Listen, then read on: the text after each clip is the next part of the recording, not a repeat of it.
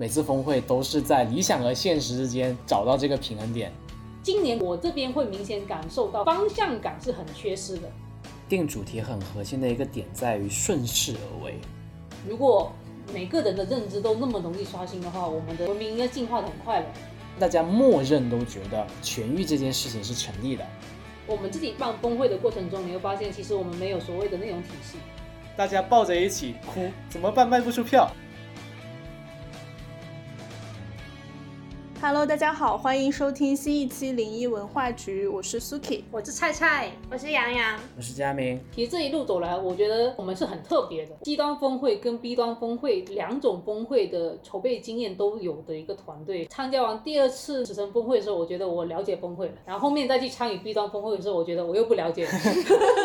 这个过程还是很神奇的。大家在去经历这两种峰会的过程中，你有感觉到哪些是真的很不一样的吗？就是你。做完了 B 端峰会，你才能够意识到说真的很不一样的点。我觉得一个非常关键的事情是这样子：做 B 端峰会和做 C 端峰会，我认为核心的区别在于你收谁的钱，你最核心收谁的钱。我这里定义一下 To B 和 To C 啊，To B 的话，我们就会默认是说我们 To 的是企业里边中层往上的一些这些人群。To C 的话呢，像新榜的自媒体大会，像极客公园他们的一些这种会议，那可能它不会限定说我希望面向谁，我希望面向什么人群，就是你只要对这个话题感兴趣，你都可以来。这两个受众面向的这个方向，就会导致说主办方他的一个利益点是从哪里来？其实很多办 C 端峰会的话，它的核心的营收实际上是票务以及可能一部分的赞助。那么像我们办 B 端峰会的话，它就是一个非常现实的一个利益交换。我们攒了一个台子，服务商想来我们这个。台子去摆个摊，我们来去负责去把他们希望面向的这种品牌，我们去给他招拢过来，去吸引过来。我收你这个摊位费，摊位费之外呢，我还收你一个演讲费，你还有个更好的场合来去表现你自己。无论是表现你自己本身，比如你作为一个 CEO，或者是你作为业务负责人，你的一个人格魅力，然后再来去更好的跟品牌这些受众群体去做一个交互。这两个的话，我觉得是区分开 To B 和 To C 两类峰会的非常核心的区别。这其实也是我们之前办时政峰会里面非常关键的一点。就是你到底是服务于谁的利益，更服务于谁的利益？虽然说大家其实最后都是朦朦胧胧办完的，但其实你会发现，很多时候既要又要这件事情，在最危难、最临近的时候，真正要什么那件事情就会浮现出来。而时政峰会最后真正要的东西是什么呢？就是给我们出钱的这些服务商他们的满意度。因为他们才是掏钱给我们的，就是收钱办事，那你就是服务于你的金主爸爸，就是这样子的一个逻辑。我自己从票务这里来去说的话，其实 B 端跟 C 端峰会的一个票务宣发是很不一样的。什么叫 C 端峰会？C 端峰会就是在周末举办的峰会，好明确。C 端峰会它为了尽可能的囊括到很多用户报名、付费参加，它只能定在周末。这个时候大家就是说 OK。我看到有一个嘉宾，然后我觉得这个主题我还挺吸引的，我有钱，那我就可以付费购买参加了。但是 B 端峰会一般来说都是在工作日，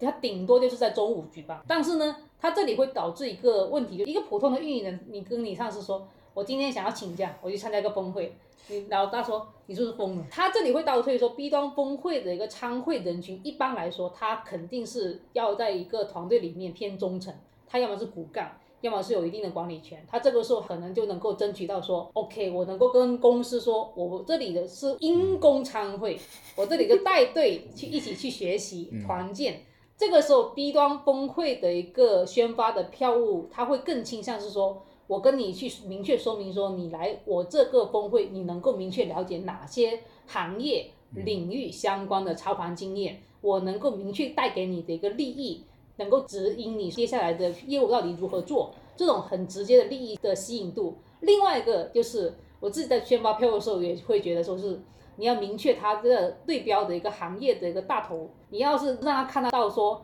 他那个行业有一个很 KA 的大品牌他参加了，他立刻那个竞争感或者是一个危机感他就出来了，他觉得说人家做到头部了都这么好学去参加这个峰会。人家是不是已经调研过，觉得这个峰会还是很有意思，能够得到一些信息的一个情报的？那我也得向公司申请，我也去参加。B 端它肯定是以业务为导向来去带来整个付费购买的逻辑，所以在这几场 B 端的峰会，你会发现，尤其在二零年、二一年，其实你办 B 端峰会，它票务虽然会走得更慢一点，因为 C 端峰会很明显，我们都经历过。那次二一年一月的那个石石城峰会，它是西端峰会，它到最后的整个的票其实冲的很猛的，最后一周里面票务数量都是有两百张。然后那一次我印象中芥末还在问我说，今年不用去让团队大家帮忙发一下朋友圈宣发吗？我说不用了，一天两百张，我需要吗？我不需要啊。但是 B 端峰会不可能有这种的，B 端峰会它整个的票进度是会很缓慢，它顶多到最后五天的时候还有比较明显的一个上涨。但是呢，它其实不会有那种西方峰会那种涌现的一个状态。但是你再回去看说线下两个参会率，我觉得大概率大概都差不多。如果你在前期你能够让用户得到的信量是充足的情况下，你大概率就能够确保你的参会率。如果你的参会率很低，这里其实倒退，要么就两个问题。第一个。你根本就没有说清楚到底你这个峰会是办什么，能够交付什么内容类型。第二个，基于你第一个没有说清楚到底这个峰会能交付什么内容类型，如果你的正票过多的情况下，你的参会率必然走向下滑。所以这个是一很不一样的一个板块。而且 B 端峰会的团票会非常多，嗯，是的。但 C 端你其实很难出团票。对，也其实很少说 C 端我哎我组个团，我找个朋友一起组个队，没有这种情况。但 B 端的话，它会出现说一个 leader 带着自己的一个小的一个业务团队，或者带着几个核心的业务骨干就一起过来了。这一点也跟他们的一个关注点不一样吧？因为 C 端的话，在我这边的观察，我觉得他们可能去参加这种线下的大会峰会，可能更多是他想要看到实际的一个方法论或者是实操的一个结论，然后他可以拿来用的。就更偏向于就是说实际的东西，就比如说我们之前办那种 B 端的大会的时候，那个直播。它不是有评论区嘛，就会看到一些 C 端的用户，他们的一个侧重点会不一样，他们会觉得嘉宾老师去讲一些关于他们头部的看到的趋势那些，他们觉得他们讲的太空了。B 端的大会其实更可能是说，他们也需要一个就是头部跟头部人员之间线下的一个相对于更直接、更私密的一个信息交流。C 端可能不会有太有这种现象，就像之前菜菜在那个私域宣发的时候，我也有观察到，一般到后期的时候也会去进行。一些行业某某某头部的品牌参会的一个名单公布和更新这一块，我觉得也是 B 端那边的人群会十分看重的。就你这个线下参展的人到底有哪一些品牌，然后我去参加，我带着我的骨干，带着我的团队，肯定是要过去跟你做交流的。肯定不只是说我坐在下面拿着你的展会的一个介绍信息，听上面的一个嘉宾老师，他们可能会更加倾向于去做这种的链接。嗯，这个我也有观察到，因为我们每次的峰会都会在视频号上面去做直播嘛，就能够很明显的观察到，在社群里偏 B 端或者现场偏 B 端的用户和在直播间的评论区偏 C 端的用户，他们所偏好的嘉宾的类型还有。主题是很不一样的，就比如说工具服务商，他可能会去分享一些他们比较前沿的标杆案例，或者是沉淀出来的方法论。这些内容其实你在 B 端现场，对于那些品牌方来说，他们是很需要这个东西来去给自己降本增效的嘛。但是对于 C 端来说，他们认为这是广告的内容，但实际上是因为没有这个直接的使用场景。我在几次峰会都有负责社群的板块嘛，反而没有那么明显的区别，因为呃，你虽然是 B 端，但是你其实也是一个个运营人，只不过是到了骨干级别的运营人组成的，所以在社群里面反而不会有那么的明显。所以我们在这边沉淀下来的经验，主要就是在提升用户的现场体验上面去的。因为峰会的每个环节，其实最终都是跟用户的体验高度相关的嘛，而它最终的出口就是在峰会的现场以及社群这两个。哎，我觉得不敢说是用户参加过体验最好的峰会的社群吧。但是至少我觉得也是排在很前面的。C 端的话，它的所有注意力都在这个嘉宾的内容上。C 端峰会它可能更多大家都是一个一个人、一个一个个体过来，我我也不需要跟其他人产生更多的链接，我可能没有什么链接的空间。那我所有注意力都在嘉宾上，关注的就是嘉宾的内容怎么样。但对于 B 端来说，他也关注内容，但是他的关注的点就不一样，而且甚至可能一个场子里面。几个品牌一看，我刚从这边跳过来的，然后或者说，哎，这个不是我前同事吗？就就都会有，甚至会有这种情况，就是集团军集团军之间的那种碰撞和交流，大家更在乎那个场子本身。因为我们几个是没有去过线下峰会的那个场子去的嘛，但是佳明也是去过的。在这种 B 端的峰会，其实他们去的目的主要就是为了那种线下的交流和链接，跟同行、跟友商之间这种人脉结识、人脉积攒会很多。会看到比较多，但是你会发现其实他们听的也蛮认真的，而且他们感觉上怎么说呢，就是没有那么多。吐槽和爆言，比起说你去办 C 端峰会的话，就我们之前办史城的时候，就会明显感觉到说大家的爆言和吐槽是非常多的。C 端会觉得只要是我用不上的，就是在割我韭菜。对，我觉得这里可能回到说是 B、C 两边的一个宣发导向吧。因为西端的话，如果你西端峰会是面向的是普通运营人，那你能够切中他的痛点，一般来说是他的个人提升跟学习。那这里他可能在线下参会，他就抱着一个预期就是。我听完你这个峰会，我就能够有提升，你明显的一个能够刷新我认知的一个状态。但是实际上，其实大家去参加过峰会，你就知道，大概率不会出现这种事情的，就是因为它终究只是一个崩溃，然后每个嘉宾可能就是分享二十五分钟到三十分钟的过程中，如果每个人的认知都那么容易刷新的话，我们的文明应该进化的很快了。但是这个就是会导致说，如果你当时为了票务宣发，你要吸引他们尽多的去报名参会，你只能不断的去营造说，OK，你参加这个峰会，你立刻能够刷新你认知，落差一定会在当天会有明显的爆发。这也是为什么说以前办西端峰会的时候，你经常会感觉到说，整个的社群的舆论管控会比较难，就是因为大家会有各种各样的一个抱怨或者是不满。但是 B 端峰会宣发会更侧重在这个峰会，我会告诉你说，接下来整个行业的趋势，我会邀请到这些不同的大品牌的一个嘉宾来告诉你说，他们关注到哪些行业的趋势，以他们的经验推进到现在。他们取得哪些成就跟财坑？其实这个时候再去吸引那些 B 端峰会的用户来报名，他就很实在，他就说，我就想要听某个行业某个品牌来分享一下他最新的一个操盘的经验。如果我能够得到这个，那么其实我已经得到我想要的东西了。就两个预期不一样，这也导致说我在去做一些 B 端峰会的一个票宣发的时候，你会发现说，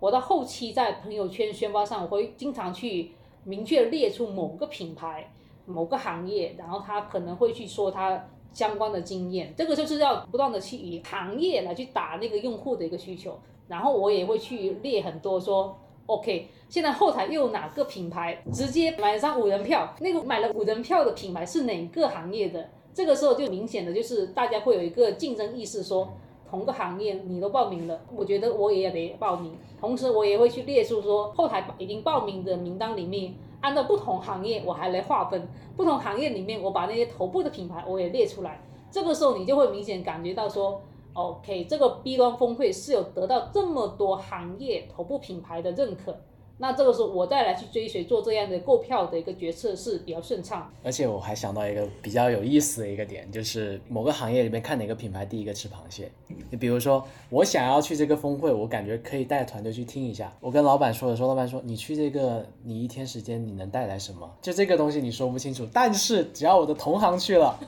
哎，去可以去看一下，看一下他们感兴趣的东西是什么。这个是很实际的，是啊。我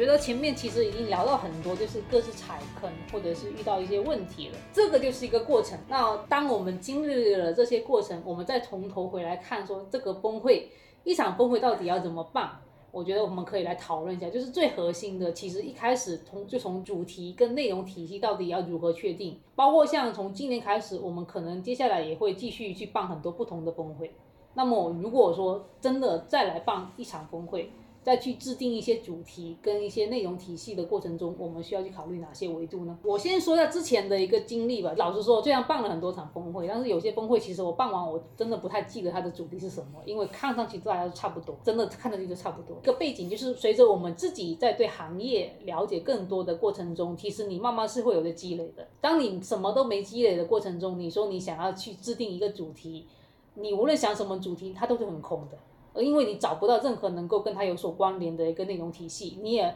想不到任何有能够延伸的一个行业案例或者是打法的内容板块。包括像今年，其实三月份我们在去做这场峰会的时候，其实就已经讨论到了，如果我们今年要去做三场峰会，那它峰会之间的一个主题肯定要有关联，并且说。你的一个内容体系是要围绕这个崩溃的一个主题来去制定的。其实我觉得今年可能有一个变化，也跟听众朋友来去同步一下，就是其实从应该去年四月份开始吧，就整个行业都有出现说对整个私域的一个怀疑的氛围，包括到今年的话。其实它这个氛围并没有真的明显的消失，就是因为原本大家都以为说私域流量从二零年开始元年，以为说它能够带来新的一 GMV 的增收，然后它有可能是类似另外一个淘宝天猫的一个电商渠道，能够带来更多的 GMV。实际上经过这两年，我觉得大家的一个梦想应该是幻灭的差不多了。就你会发现说，私域它并不是一个能够带来 GMV 的一个渠道。这也导致另外一个问题，就是你本来可能想要梦想的那个大饼它没了，没有之后，那你要接下来去如何去圆？如果你再带着团队说，我们接下来还要去更多的增长，那要怎么样去做？今年我这边会明显感受到方向感是很缺失的。就这个过程中，你会发现说，那私域带不了新的增收，那视频号直播可以吗？视频号直播不可以的话，小红书可以吗？就这个时候你会发现说，很多品牌就会有很多的一个困惑，所以你会发现说，我们其实今年峰会的主题不会说掐死就一定是在微信生态，我们这个时候可能会稍微有点溢出，就是说我允许去看有没有其他的全域的一个主题能够去打通，来去邀请一些在全域方面做的比较好的品牌嘉宾过来来跟我们分享，因为这个时候就是大家都很迷茫了。那如果我在跟你说。你还是得要围绕着微信生态来去做，这个时候就很难去继续去确定这个主题，还能够去确定好整个内容体系了。因为其实定主题很核心的一个点在于顺势而为，你一定不要突然说你要揭竿而起，说那今年这个主趋势就是这个。坦白说，绝大部分机构都没有这种号召力去定义说今年的趋势怎么样的。但你会发现，说其实趋势这个东西，每年大家都会在某件事情上有那么一些微弱的共识。你比如像二零年开始的话是私域，然后呢，其实私域的话一直可能二一二二年都还 OK，然后二二年慢慢呢可能就衰落走下来，就大家对这个趋势已经不明朗了。今年也是一个比较特殊的一个节点嘛，就放开之后很多东西产生了一些突变，大家对增长的预期就开始变得非常强了。但现实来看的话，其实很多东西还是说肯定是需要一步一步去恢复的，包括说很多消费信心，它都是一步一步的去恢复的。那这个时候就大家就发现说，好，我大概知道说今年会更好，但是今年到底怎么更好？今年我在哪个渠道更好？大家就没有这个想法。那你就发现说，这个时候呢，反而很多品牌它就不会着重于压在某一个赛道上，它就可能会是说我任何渠道我都试一下，多点开花。就我也不是全压私域了，因为前几年全压私域是因为你没有其他渠道可以压，对吧？因为大家都封在家里，线下业态就那样，而且其实很多品牌它大部分营收大头都在线下，等于说很多线下的那些品牌，它重心注意力转到线上了。原本打线上的品牌呢，靠，他说我怎么你们都来抢我的战场了？那不行，我也要更卷一点。然后你就发现原本在线上的品牌，他们也去想说，我怎么能够冲击他们？那你就发现说，这个时候私域这个趋势。它其实是相对来说是比较切在了一个很微妙的一个地方。你发现纯做线上渠道，比如像一些淘系品牌，理论上来说你就在这里发家的，你继续做好你的淘宝渠道就好了呀，对吧？那你为什么非要说你要去做你自己的一个私域池子，你要去拓展微信生态呢？就是因为其他人、其他的那些品牌，它本来它线下营收可能占比能走到百分之七十这样子。然后突然人家一下子杀到了百分之五十，那这二十的增量我去哪里找的？那我肯定就是说我想尽办法在其他渠道，所有渠道我都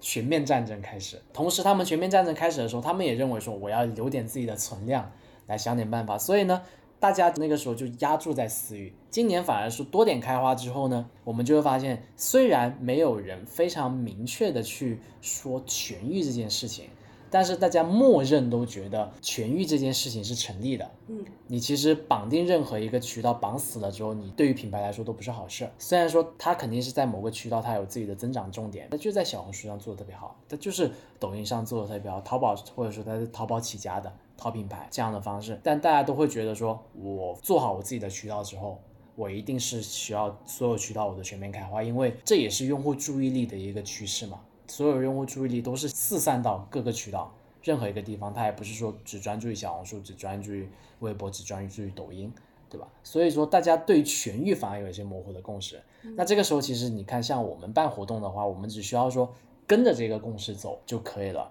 因为很多时候其实会有一个问题，就在于说，我们还是希望说这个品牌它对微信生态感兴趣的，我们也希望说以微信生态主题去聚拢，这样能聚拢的人能更加精准一点。但你这个问题就没有办法解决，说那你很难去让更多的人对你产生注意力。你纯说微信生态的话，其实就有点像做内容的时候，你到底是做大众选题还是做做细分小众选题？细分小众选题，那你能不能耐得住这个寂寞？比如说，你只有一百个人参加，这一百个人，你有没有信心确保说他一定能给你带来？如果没有的话，其实你不如把面打开，把面打开之后，一千个人里边，他可能能有一百零一、一百一十或者两百，把这个概率去打开。所以你会发现，我们今年的话就没有再去切微信生态，而是说去从全域的角度来去尝试做一系列的专题峰会，而且一定要重点去把这个系列感做出来，做到那种一加一大于二的效果。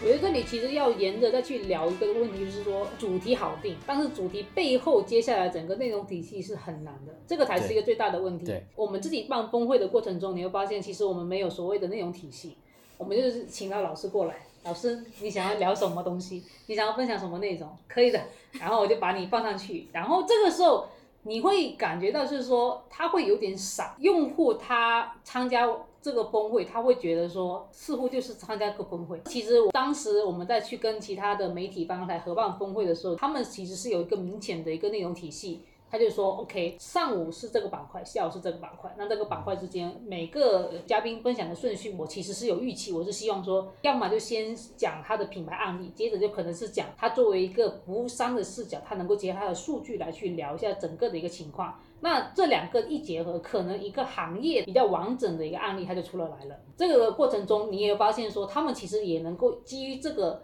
能够出一篇比较完整的文章来去跟大家分享说。OK，你来参加这个峰会，你能够得到怎样的一个内容体系？这个就是一个很好的一个信息传达的一个状态，就用户能够明显的获得。但是这个其实如果说我们回到我们峰会来去讨论说这个落地的话，我觉得还有点问题。倒推回去，就是内容又不只是内容的问题，他又回到了嘉宾的阵容。我觉得我们现在的内容体系可能还会遇到一些问题。你觉得可能会有哪些问题？你想要做全域，理论上的全域应该是。逐个排兵布阵，对吧？小红书也也要有，抖音也要有，而且一定要来的是头部，对吧？这就导致说，那你你有多少张手牌？你有没有这些人的资源？你能不能链接到？这就是特别现实的问题，就是我们主题呢该怎么定呢？还是怎么定？一个就是说顶层设计好，我主题定在那个范围里边，但是呢，我还是最后会基于我能邀请到的嘉宾来去逐步的去微调我的这个板块。你比如说，虽然我们打出去的是全域，但是可能我们最熟悉的，还是说，或者我们最希望传达的，还是说，就是在微信生态里面，它有一个比较好实践的这些品牌，对吧？那我就可以说，我们在全域里边，我们认为微信生态的实践是今年的重心。然后呢，微信生态里面的哪个行业里面它的实践更好的，我们按行业来去做这么一个探讨。其实就是你手里有多少张牌，你希望你能打成什么样的一个效果，两者里面找一个结合。基本上每次峰会都是在理想和现实之间找到这个平衡点，有时候能够靠近理想一点，有时候还是得现实一点。顺着刚刚再去聊那个内容体系，其实它有一个我们希望能打出的牌，以及我们实际上能够握住的牌。嗯，它其实这里也会导致另外一个问题，就是嘉宾采访。因为我们商月刚举办完峰会了，如果以我们美好的一个想象，我觉得我们商月应当是能够在嘉宾采访上面能够更往前走一步，但实际上就是现实很残酷，你会发现说。其实不是说我们预想在开启整个项目的启动会，我们说要嘉宾采访，我们就能够干得成这个事情。实际上后面遇到了很多问题。我印象中商业的峰会，其实在峰会前最后能够出的只有一篇嘉宾采访文。那在实际推进的过程中，其实是遇到了什么问题？核心问题啊，说最核心的其实还是进度太赶了。当我们开始定下嘉宾的时候，只剩两周时间了。这么说吧，一个采访文章的话，最短最短。从前采到采完到能出文，最快也要两天，这是极限拉满的情况下。前采我可能用大概一个上午搜集完嘉宾信息之后，大概建立一个可能对他的一个了解，然后去梳理一下问题。一个下午去做采访，一个上午做逐字稿，一个下午去把这个逐字稿去找个主线，然后写完这篇稿子，这是极限的。而且这个还只是说我出了稿子哦，其实出稿不是那么难的。因为很多时候，我们去做峰会前的这种采访内容传播，最重要的是你要让别人知道这件事情，他知道了就可以了。他如果感兴趣的话，他就会认真阅读文章，他就会想了解的更深。但更核心的是，他知道，而问题往往也在这里，就是说有些品牌，或者说按照现在的舆论环境吧，这种人人自危的这种情况呢，很多品牌他并不希望去跟他聊太多，他也并不希望跟你去聊太多，私下交流可以，真的跟你采访跟你聊也可以，但。你成了文之后给到他，这公关能不能走下来就是另一件事情。这个其实呢，虽然这次还没有发生，但这个也会是我觉得未来无论是我们自己，还是说其他的一些媒体机构去办会的时候很难绕过的一个问题。这个其实才是说最要命的一个问题。首先，采访这件事情本身它是周期相对比较长，你需要有足够的一个时间空出来，然后梳理好整个时间排期之后，然后逐步的去安排。安排每个人的这个采写时间，